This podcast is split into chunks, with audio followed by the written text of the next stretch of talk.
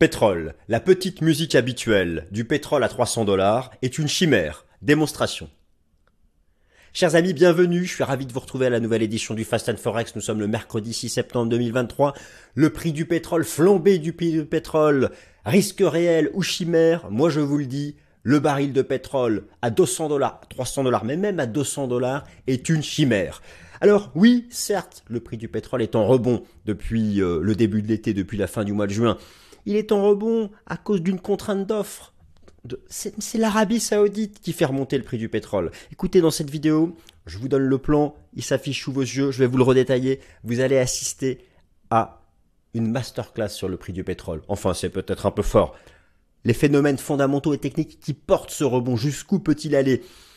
Nous avons tous bien vu que les indices d'inflation ont cessé leur baisse. La désinflation s'est mise en pause à cause du rebond du prix du pétrole. Mais est-ce que cela menace Est-ce que cela peut être à l'origine d'une seconde puissante vague d'inflation? Mais il n'y a pas que le prix du pétrole dans l'inflation. Il y a un impact direct, mais il y a aussi un impact indirect. Je vous l'accorde. Le rebond du prix du pétrole est tenu à bout de bras par l'Arabie saoudite. Et l'Arabie saoudite, ajoutons-y la Russie. Ok, très bien. C'est même pas l'OPEP. Tout le monde parle. La formation du prix du pétrole, c'est le rapport entre l'offre et la demande. Pour une, explosion haussière du prix du pétrole, il faut quoi? Une offre archi contrainte, réduite. C'est le phénomène de rareté. Mais pour une flambée du prix du pétrole, ne serait-ce qu'au-delà des niveaux qui ont été atteints après le déclenchement de la guerre en Ukraine, autour des 120 dollars. Même déjà pour dépasser 100 dollars, il faut non seulement une offre contrainte, mais aussi une demande en hausse.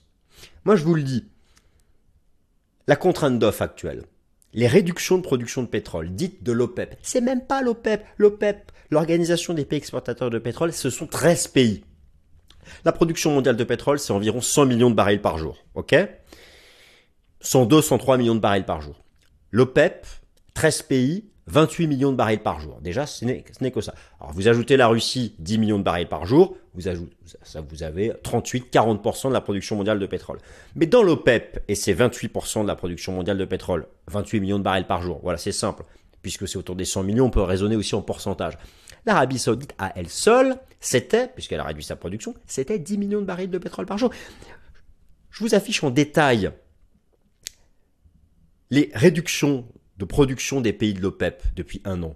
Il y en a eu quatre phases de réduction. Et là, a priori, euh, la Russie, l'Arabie Saoudite plus la Russie, qui parfois s'associe à l'OPEP, c'est ce qu'on appelle l'OPEP+, nous annonce pour, à partir de début octobre, une nouvelle contrainte d'offre. Mais à un moment à un autre, l'Arabie Saoudite, si elle nous fait un million de barils en moins par mois, elle sera zéro dans huit mois. C'est bien de réduire la production, de faire flamber le prix du pétrole, mais si on vend plus rien, l'Arabie saoudite ne cache ni son jeu, ni ses craintes. La crainte d'un ralentissement économique occidental, qui est une réalité qui est déjà une réalité en Europe. Et même aux États-Unis, il y a une contraction industrielle. Pas le secteur des services, ok, mais il y a une contraction industrielle. La Chine, qui reste certes en croissance, mais nettement inférieure à ce que le consensus envisageait au moment de la réouverture euh, en début d'année post-politique de zéro Covid. Voilà où se situe la crainte de l'Arabie Saoudite. Le pétrole avait failli casser 65 dollars le bord du gouffre technique en mai dernier et l'Arabie Saoudite est arrivée, elle l'a pris à deux mains et elle le fait monter, elle lui fait monter des étages, elle lui fait monter des étages. Parce que si l'Arabie Saoudite et la plus la Russie ne réduisait pas dans l'OPEP, il y a, y a quasiment que l'Arabie Saoudite qui réduit sa production drastiquement. C'est pour ça que je dis c'est même pas l'OPEP, c'est l'Arabie Saoudite. Sans elle, Bien sûr que le pétrole aurait pulvérisé le support à 65 dollars, ou en tout cas il serait dessus. Donc c'est, il faut pas oublier que derrière, c'est toujours la même histoire. À chaque fois que le pétrole entre dans une phase technique haussière, et là on entend parler de euh, le pétrole à 200 dollars, le pétrole à 300 dollars. Il ne faut jamais dire jamais, mais dans ce cas de figure, je vous dis que jamais le, le pétrole ira à 300 dollars. Enfin, en tout cas, pas cette année. Voilà, vous voyez, tout de suite, je mets une condition à mon jamais car il ne faut jamais dire jamais. Voilà, donc il faut bien avoir conscience de ça. Arrivera un moment, dans cette vidéo, on va passer en toutes, tous les facteurs d'influence de la formation du prix du pétrole.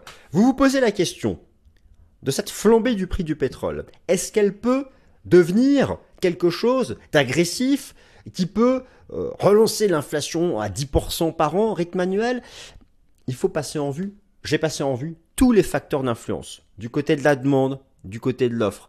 On va voir pour chacun d'entre eux, de ces facteurs, la contribution. Est-ce une contribution haussière ou baissière et les limites? Car, n'oubliez pas une chose, il n'y a pas que l'OPEP qui produit du pétrole. Les États-Unis, par exemple, c'est 20 millions de barils par jour à eux seuls, les États-Unis, c'est 20% de la production mondiale de pétrole, et eux, le robinet, il est ouvert à fond, à fond, à fond, à fond, à fond. Et les États-Unis sont en train de faire un deal avec le Venezuela, qui en plus fait partie de l'OPEP, pour aussi euh, ouvrir à fond, réexporter. Même ça discute avec l'Iran, l'Irak, pour ouvrir. Donc voilà, c'est, c'est, pas forcément l'OPEP versus le reste du monde. Moi, j'ai plutôt l'impression que c'est la Russie, l'Arabie Saoudite. Ensuite, il y a un positionnement un peu ambigu des autres membres de l'OPEP, alors après, oui, les tensions géopolitiques, on parle de l'Afrique. ok, d'accord. L'Afrique, oui, d'accord. L'Afrique produit du pétrole. C'est même pas un quart de la production des États-Unis. Tous les pays d'Afrique réunis. Donc, pour moi, il s'agit d'un affrontement Arabie Saoudite plus la Russie de temps en temps contre l'Occident. L'Occident qui veut faire baisser le baril de pétrole. D'ailleurs, les États-Unis euh, ont, énormément baissé leurs réserves en essayant d'inonder le marché pour faire baisser les prix. Pour l'instant, ils perdent. Oui, pour l'instant, ils perdent.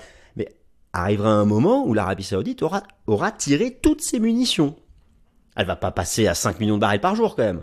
Là, elle est déjà à 9. Alors peut-être qu'elle va passer à 8, mais à un moment ou à un autre, ça va s'arrêter.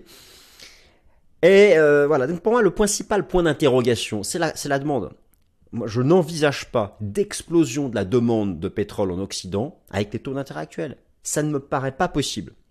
Donc, voilà. Alors oui, là techniquement, voilà, très bien, on va voir. Alors, on va aussi voir. Alors, donc première partie, rebond, rebond du prix du pétrole. L'OPEP ne cache ni son jeu ni ses craintes. Deuxième partie, on passe en revue tous les facteurs d'influence euh, et leur contribution sur la formation du prix du pétrole. Analyse technique du prix du pétrole. Quel seuil peut déclencher une explosion haussière? Pour moi, ce seuil n'a pas été dépassé. Oui, il y a un golden cross sur le plan technique. Ok, très bien. Le seuil, je vais vous donner, et vous allez voir dans la vidéo, j'ai tout chapitré si vous voulez y aller directement, le seuil technique qui, si effectivement il était dépassé, pourrait le ramener euh, peut-être sur les niveaux de déclenchement de la guerre en Ukraine. Mais on n'en est vraiment pas là. Ensuite, euh, bah, les spéculateurs. Euh, d'ailleurs, même il y avait eu, je me souviens à l'époque, une communication d'un ministre de, l'Arabie Saoudite qui visait les spéculateurs, les investisseurs institutionnels, qui ont perdu une bataille. C'est vrai, ils avaient énormément shorté en, jouant le cassure du support à 65 dollars. Et là, l'Arabie Saoudite est arrivée, elle a coupé sa production, elle les a tous eus, quoi. Donc, on va voir maintenant où est-ce qu'ils en sont ces, ces, ces investisseurs institutionnels, car l'offre et la demande des investisseurs institutionnels, la partie financiaro-financière sur le pétrole, à travers les contrats futurs, les contrats d'option et même les ETF, ça agit aussi. Et enfin, est-ce que le pétrole peut à lui seul créer une seconde vague d'inflation? C'est parti.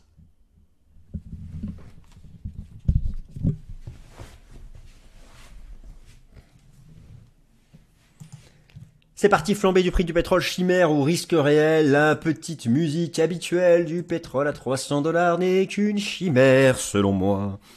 Ce n'est qu'une chimère. Mais j'ai pas dit que 100 dollars était une chimère. Donc euh, le plan s'affiche à nouveau sous vos yeux, je viens de vous le donner et je vais vous faire apparaître cet animal mythologique de la mythologie grecque euh, qui forcément ne fait pas très envie. Tête de lion, tête de chef, queue de serpent, la chimère. Voilà ce que, ce, que est pour moi le pétrole à 300 dollars. Rebond estival du prix du pétrole. L'OPEP plus, c'est-à-dire les 13 pays de l'OPEP plus la Russie, ne cache ni son jeu ni ses craintes. L'Organisation des pays exportateurs de pétrole, 13 pays, pour une production de 28 millions de barils par jour, dont 10 millions de barils par jour pour la seule Arabie Saoudite. L'OPEP, c'est donc 28 millions, j'arrondis, 28% de la production mondiale de pétrole. Réduit progressivement sa production depuis maintenant un an la première baisse ayant commencé en octobre de 2022 à 2 millions de barils par jour. Une seconde réduction de pétrole a été décidée au début du mois de mai 2023. L'Arabie Saoudite a réduit sa production d'un million de barils par jour à compter depuis ce mois de juillet. Et là maintenant, la Russie et l'Arabie Saoudite devraient annoncer de nouvelles contraintes d'offres, voilà, qui pour commencer à partir d'octobre. Au final, qu'est-ce qu'elles craignent? Qu'est-ce que craint le Je vous remontre ici les, je vous mets ici euh, les, les, différents, les, différentes datas pour vous montrer que c'est vraiment pour moi. regardez, là vous avez les 13 pays membres de l'OPEP. Ok, d'accord? Et là, vous avez donc les, données viennent euh, du, euh, du rapport mensuel de l'OPEP. Regardez qui concrètement réduit sa production. L'Arabie Saoudite, elle est passée de 10 500 000 barils en 2022. Et là, regardez, entre juin et juillet, de 10 millions à 9 millions. Et d'ailleurs, regardez, les autres, oui, il y a des petites baisses. Il y a même, mais l'Iran et l'Irak, eux, augmentent leur production. Donc il n'y a même pas d'entente entre, entre les 13 pays. C'est que l'Arabie Saoudite, c'est que elle. Ce n'est que elle. Ce n'est que elle. Alors, heureusement que là, vous avez la, euh, production totale de l'OPEP, c'est 27 millions de barils. La production mondiale, c'est 100 millions. Heureusement qu'il n'y a pas eux. Rien que les États-Unis. Les États-Unis, c'est 20 euh, millions. Je vous remontre ici euh, maintenant les chiffres de la production mondiale de, pétrole. Voilà, bon, je veux dire, les États-Unis, les États-Unis, c'est 28, c'est 20 millions de barils par jour, 28 avec le Canada. Bon, voilà, l'Amérique latine, c'est aussi 6 millions. Donc, il n'y a pas que l'Arabie Saoudite. Et d'ailleurs, d'ailleurs, c'est aussi, c'est une des craintes de, de l'OPEP, c'est que euh, la production américaine, là, elle est à son record, elle est à son record historique. Et, les États-Unis inondent le marché pour essayer de contrebalancer ce que fait l'OPEP. Et, c'est ça aussi une des craintes, c'est ça aussi qui, euh, qui qui effraie l'Arabie euh, saoudite. Donc la flambée du prix du pétrole, chimère au risque réel sur le plan fondamental pour 2023. Donc là, nous passons tout en revue. Le sujet, l'évolution prospective du rapport entre la demande de pétrole et l'offre de pétrole est-elle un risque de flambée du prix de l'or noir à horizon quelques mois? Le cas d'une flambée serait celui d'une demande de pétrole en hausse et surtout d'une offre de pétrole archi contrainte. Non mais, euh, comprenez-moi bien, je fais tout apparaître. Euh, attendez, je remets la, petite, euh, la petite. oh là, je vais un peu vite là. je remets la, petite, la petite animation parce que sinon c'est pas bien sympathique. Comprenez-moi bien. Le scénario d'une flambée. Allez, au-delà de 120 dollars, 200, et puis pourquoi pas 300, allez, 500 dollars, et 1000, bon. Ne peut être causé que par un seul cas de figure, et un seul. Ce seul cas de figure a deux conditions. Condition numéro 1. Une offre archi contrainte. C'est-à-dire l'Arabie Saoudite qui vraiment va au max du max dans sa réduction, les autres pays de l'OPEP qui suivent, et je sais pas moi un gros problème de production aux États-Unis lié aux infrastructures et la production américaine chute. Là, d'accord, on, ira sûrement au-dessus des, des, niveaux du déclenchement de la guerre en Ukraine. Mais pour vraiment aller au-delà de 100 dollars, il faudrait non seulement ça, et en plus une demande qui serait en hausse. Est-ce que vous avez l'impression qu'actuellement l'activité économique en Occident, elle est celle d'une expansion économique? En avez-vous le sentiment? Bon. Mais, il faut jamais dire jamais. Donc je ne dirai pas jamais. Voilà, donc c'est... Alors maintenant, on va passer en vue ensemble et les trêves d'envolée lyrique. Regardons un peu les... Voilà, donc là je vous ai tout mis. Je vous ai mis les facteurs qui agissent sur la tendance du prix du pétrole et donc leur contribution. Facteur numéro 1, le régime macroéconomique occidental, la demande de pétrole. Actuellement, pour moi, la contribution, elle est baissière, avec partout une activité manufacturière qui se contrainte, qui est en contraction, voire les PMU manufacturiers inférieurs à 5 ans depuis 9 mois. Le régime macroéconomique en Asie, Chine plus Inde. Alors oui, il n'y a pas de sujet, l'Inde, c'est une contribution haussière. Mais la Chine, oui, la Chine reste en croissance économique, ça je vous l'accorde, mais elle est moins forte que prévu. Il y a des difficultés d'endettement dans l'immobilier, des difficultés du secteur financier, un problème de consommation interne. Donc c'est incertain la contribution de la Chine. Maintenant, vous avez un autre facteur, le niveau global des stocks de pétrole aux États-Unis. Je vous rappelle que les États-Unis, c'est 20% de la demande mondiale de pétrole, autant autant que la Chine et l'Inde réunis. Vous avez ici, non, je vous montre, voilà, ici les datas, elles sont là, voilà les datas de la consommation mondiale de pétrole. Là, les datas, décidément, je ne trouve pas, voilà, ici les données de la consommation mondiale de pétrole. Les États-Unis, c'est 20 millions de barils par jour sur les 100 millions au total. Euh, L'Europe, les États-Unis, le Japon, 46 millions de barils par jour. La Chine et l'Inde réunies, ce n'est que 20 millions en fait. La Chine et l'Inde réunies, c'est autant que la consommation de pétrole euh, euh, des États-Unis. Donc voilà, moi c'est pour ça que je pense c'est pour ça que moi, mon, opinion, c'est que voilà, c'est, on, est encore vraiment face à une demande qui est sous l'impact occidental. Alors, euh, j'en reviens au stock aux États-Unis. C'est vrai qu'actuellement, les, stocks de pétrole aux États-Unis sont au plus bas. Euh, et donc, il pourrait y avoir une contribution haussière dans le sens où il va falloir reconstituer ces stocks. Mais ce, ce serait donc à court terme.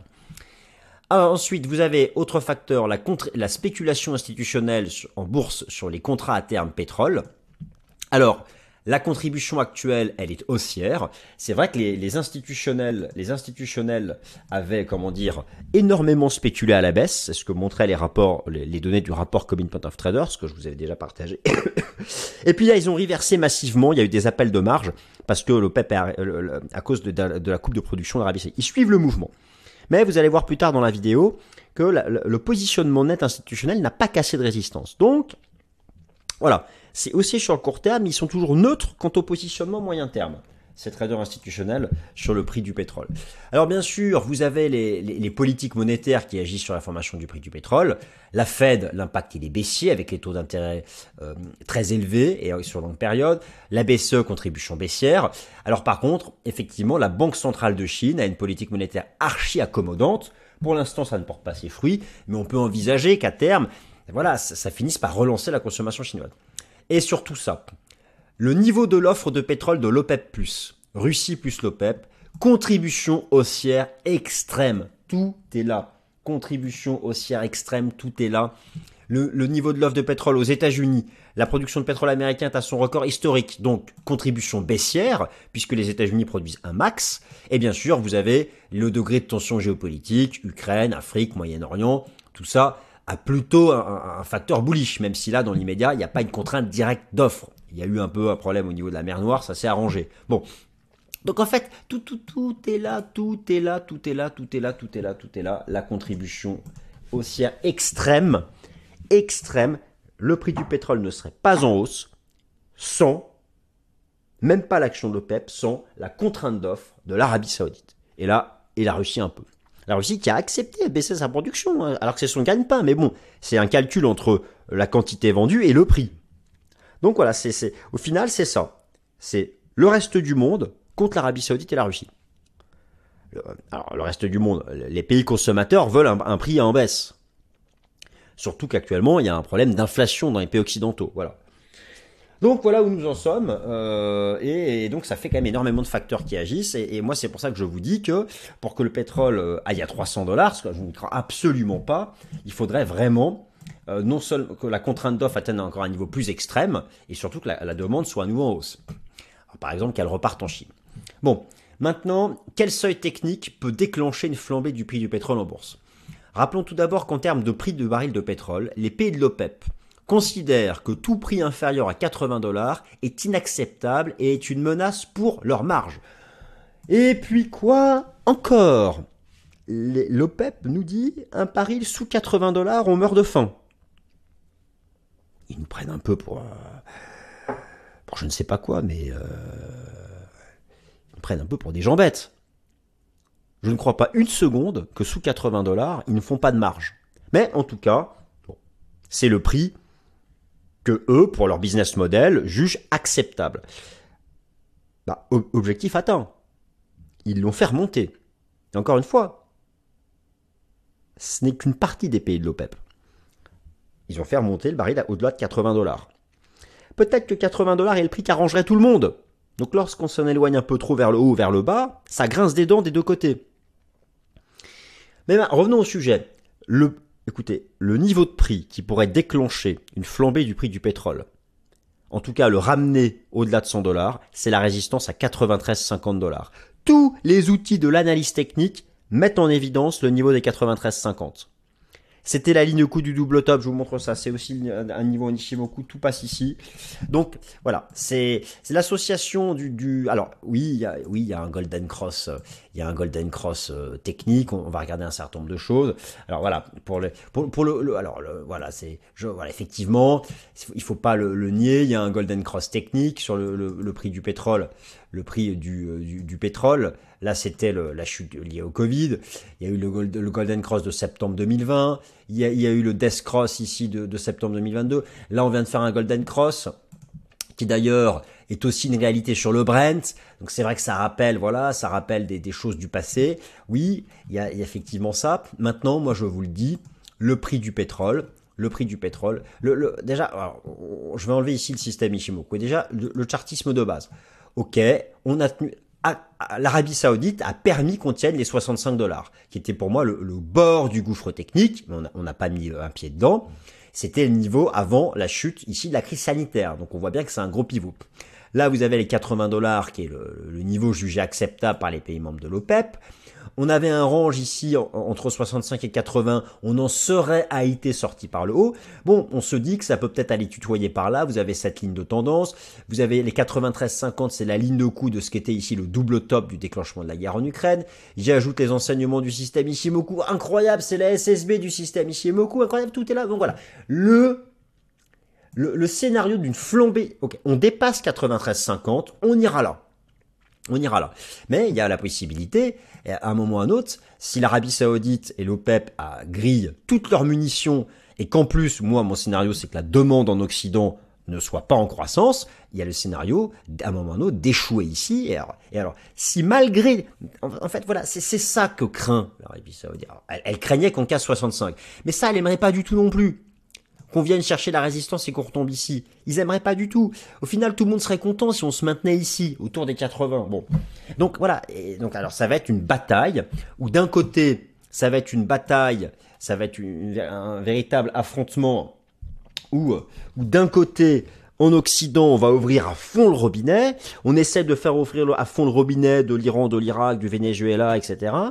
Euh, bon, bah la Chine, c'est la Chine produit du pétrole, je vous, rassure, hein, mais euh, même pas euh, un, tiers de ce que produit les États-Unis.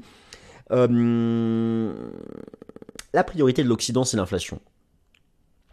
Donc, eux vont clairement, voilà. D'ailleurs, si vous regardez je vais vous montrer ça, les anticipations les, anticipations de consommation de pétrole du dernier rapport mensuel de l'OPEP pour les États-Unis et l'Europe, voilà, ça anticipe pour 2024. Donc là, vous avez les anticipations de consommation de 2024. Ça anticipe du 0% de croissance. Hein. donc c'est pas. Donc ça, c'est ça aussi. C'est une des craintes majeures ici euh, de, des pays membres de, de, l'OPEP. Et, et, en, et en face de ça, vous avez donc c'est la Russie et l'Arabie Saoudite qui elles vont euh, vraiment continuer de, donner la main au prix du pétrole, de l'accompagner, de lui faire monter des marches en, réduisant sa taille, quoi, en réduisant la, production. Mais ces deux pays, à un moment ou à un autre, ne vont plus avoir intérêt à avoir à baisser leur production. Ça va être une question de volume. Et si ce jour-là, le prix du pétrole n'a pas cassé de gros gros seuils techniques, il menacera de retomber. Et pour moi, ce gros gros seuil technique, c'est donc le niveau des 93 50 euh, dollars. C'est vraiment le niveau impérativement surveillé. Alors, les spéculateurs, money manager versus producteurs de pétrole, c'est vrai que je me souviens qu'il y avait un ministre de l'Arabie Saoudite qui s'en était pris verbalement directement à eux. En bourse, le marché des contrats à terme sur le, sur le prix du baril de pétrole est très actif via les contrats futurs et les contrats d'options, un peu les ETF. Les spéculateurs institutionnels et les producteurs de pétrole réalisent l'essentiel du volume d'échange sur ce marché, les premiers cherchant à tirer profit de l'action du prix du pétrole et les seconds cherchant à se couvrir contre le risque d'évolution future du prix de l'or noir afin de préserver leur marge. Le trading institutionnel sur le pétrole est suffisamment important pour être considéré comme un facteur d'influence à part entière sur la formation du prix du pétrole. L'Arabie saoudite et les pays de l'OPEP considèrent les spéculateurs institutionnels comme un facteur de baisse potentielle du prix du pétrole. Notez que 90% de cette activité est réalisée sur les bourses états-uniennes, le reste se développe sur le marché à terme euh, du pétrole euh, chinois qui a été lancé il y a quelques années à la bourse de, Shanghai. Alors, pour accéder à ces datas, ce qui est intéressant, moi je, me tourne du côté euh, me tourne du côté du rapport Commitment of Traders de, la CFTC. Là, vous avez ce que font les producteurs de pétrole. Ben, ce qu'on observe, c'est que depuis le début de l'année, alors il y, a, à peu près euh, une équivalence entre les positions longues et les positions short, mais overall, la position ouverte totale, c'est-à-dire la somme des achats et des ventes, a largement augmenté. Donc il y a, il y a une fébrilité du côté des producteurs de pétrole, hein, qui craignent un peu pour les deux scénarios. Maintenant, lorsqu'on regarde du côté des traders institutionnels, alors oui, ils avaient tenté au printemps de casser le support avec une baisse de la position nette. Là, on est remonté, mais finalement, la position nette, elle reste dans une sorte de range. Maintenant, si on regarde ce que ce qu'ils font sur non pas le pétrole brut, mais sur le, le pétrole raffiné, les traders institutionnels, alors oui, là, ils ont vraiment, ils ont reversé, appel de marge, ils ont reversé, ils n'ont pas voulu jouer contre l'Arabie Saoudite. Ok, très bien, là c'est un fait là-dessus. Et pour l'instant, ils ils ne se remettent pas à shorter. Donc voilà, ils ont, ils ont encore peur de ce que pourrait faire l'Arabie Saoudite d'ici la fin de l'année, euh, qui, va, qui va tout faire pour le ramener à 90-93. Et alors c'est là, c'est là qu'il y a intérêt à échouer. C'est là, c'est ici qu'il y a intérêt à échouer, parce que si on passe ça, c'est, on, on, va se taper une vague d'inflation en fin d'année monstrueuse. Donc il va falloir vraiment échouer ici. C'est vraiment l'enjeu de la fin d'année. Alors euh, voilà, est-ce que vraiment le prix du pétrole peut à lui seul créer une seconde vague ravageuse d'inflation? Moi je vous rappelle que les grandes tendances d'inflation se construisent autour de quatre piliers, l'inflation énergétique, l'inflation alimentaire, le prix des services et celui de l'immobilier. Afin de déterminer si une seconde vague d'inflation est crédible, il faut analyser chaque composante, il faut bien faire la différence entre l'effet direct et l'effet indirect, et il est vrai que le prix du pétrole a non seulement un impact direct sur l'inflation, mais aussi un impact indirect. Alors, l'impact direct se retrouve dans les différentes mesures de l'inflation. Je vous ai mis ici les, pourcentages, ça s'affiche en bas à droite. Dans le CPI, le pétrole, c'est directement 15% du calcul. Dans le PCE, celui qui suit la fête, c'est 10%. Et dans l'application Trueflation que vous connaissez, qui est basée sur la blockchain, c'est 20%. Donc me direz-vous, c'est pas non plus 50%. Oui, mais voilà, il faut aussi compter sur euh, l'effet indirect. Bon, j'ai essayé d'écrire indirect, ça n'a pas marché. Donc voilà, effectivement, ça, ça c'est un risque. Et, lorsque vous regardez euh, Trueflation, voilà, il y a alors le, prix du pétrole, euh, la contribution du pétrole c'est 19%.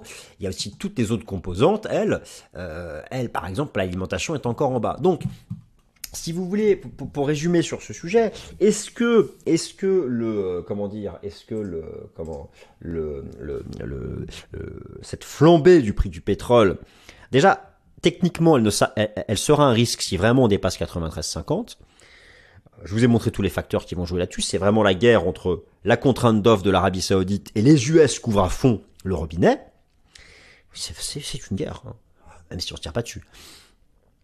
Et euh, une guerre économique. Et et et, euh, et, euh, il y a cet aspect-là. Et maintenant, effectivement, pour que cela donne naissance à une puissante seconde vague inflationniste, alors, là aussi, je pense qu'il faudrait vraiment dépasser 93,50 pour, pour que ce soit le cas. Euh, mais voilà, euh, il n'y a pas que le prix du pétrole, mais il faut quand même l'admettre, il y a une contribution du pétrole indirecte aux autres composantes de l'inflation. Donc, euh, mes amis, là, ce qui va se décider en septembre-octobre, au niveau de l'offre de pétrole, et ensuite, les signaux techniques, ça va être vraiment décisif pour savoir vraiment si on aura cette seconde vague. Et, ça va être passionnant à suivre. Voilà, bah écoutez, j'espère que tout ça, euh, mis dans le désordre, vous a plu. Si c'est le cas, merci encore pour vos likes. Parfois, ceux qui s'abonnent, ça nous fait plaisir aussi. Prenez soin de vous et à la semaine prochaine. Salut